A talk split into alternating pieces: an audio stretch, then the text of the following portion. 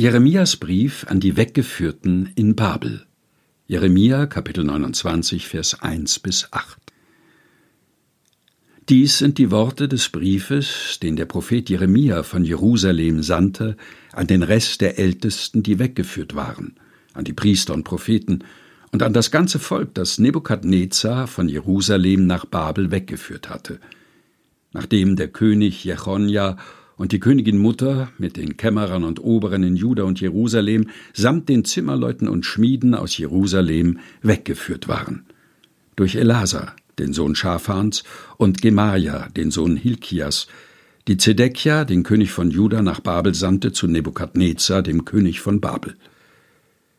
So spricht der Herr Zebaoth, der Gott Israels, zu allen Weggeführten, die ich von Jerusalem nach Babel habe wegführen lassen.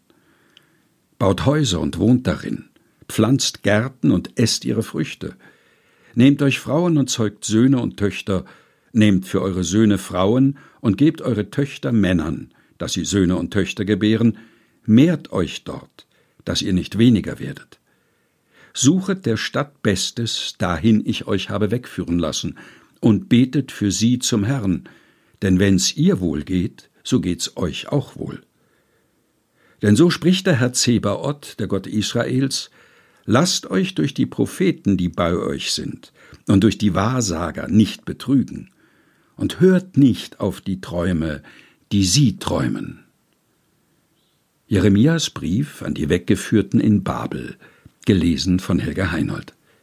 Jeremia Kapitel 29 Vers 1 bis 8 aus der Lutherbibel 2017 der Deutschen Bibelgesellschaft